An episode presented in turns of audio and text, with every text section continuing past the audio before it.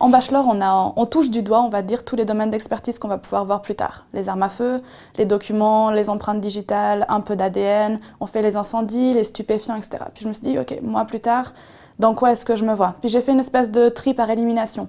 Le boulot qui est en labo, c'est pas pour moi passer des heures derrière des machines à injecter, c'est pas pour moi faire que des spectres, c'est pas pour moi. Donc finalement, par élimination, je me suis dit, ouais, ben, les armes à feu, ça me plaît pas mal, toutes les problématiques qu'il y a derrière.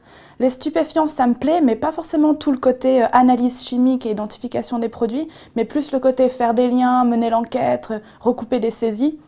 Donc, ben, Ouais, ça oriente forcément sur l'identification plus que sur la criminalistique chimique parce que finalement, c'est souvent ces deux masters que les, étudiants vont mettre en balance, dans lesquels ils vont hésiter parce que c'est des cours qui se ressemblent, ils se recoupent, on a des cours communs ensemble. Maintenant, ben, eux, ça va être les super gars en labo, puis peut-être nous, plus les super gars en terrain.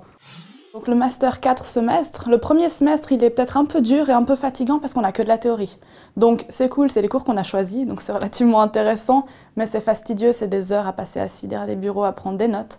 Maintenant, le deuxième semestre, c'est que de la pratique. Donc si on a assuré niveau théorie et qu'on a réussi à comprendre l'essentiel des problématiques qui étaient développées, bah après c'est que du bonheur. Je veux dire, on se retrouve avec un semestre complet de pratique, donc en microtrace, donc l'analyse des fibres, des verres, des peintures, les armes à feu, les comparaisons sous macroscope, ce qu'on n'a pas pu voir avant, qu'on va enfin concrétiser, euh, les documents si ça nous a intéressé, les stupes, les incendies explos.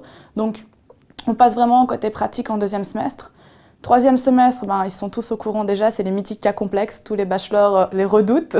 Donc c'est vrai que c'est des fois un critère qui font que les gens ne prendront pas identification, mais c'est pas forcément la bonne chose parce que c'est juste génial.